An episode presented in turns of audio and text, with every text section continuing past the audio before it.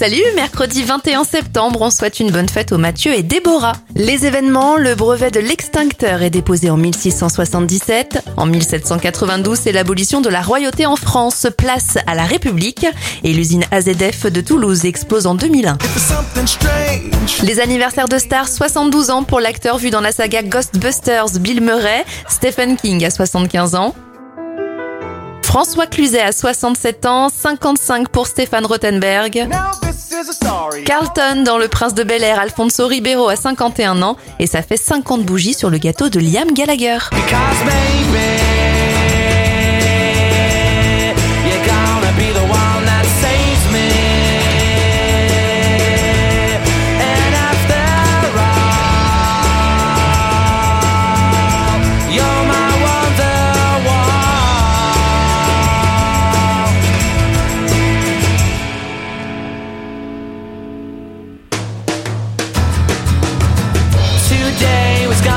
Gonna be the day, but they'll never throw it back to you.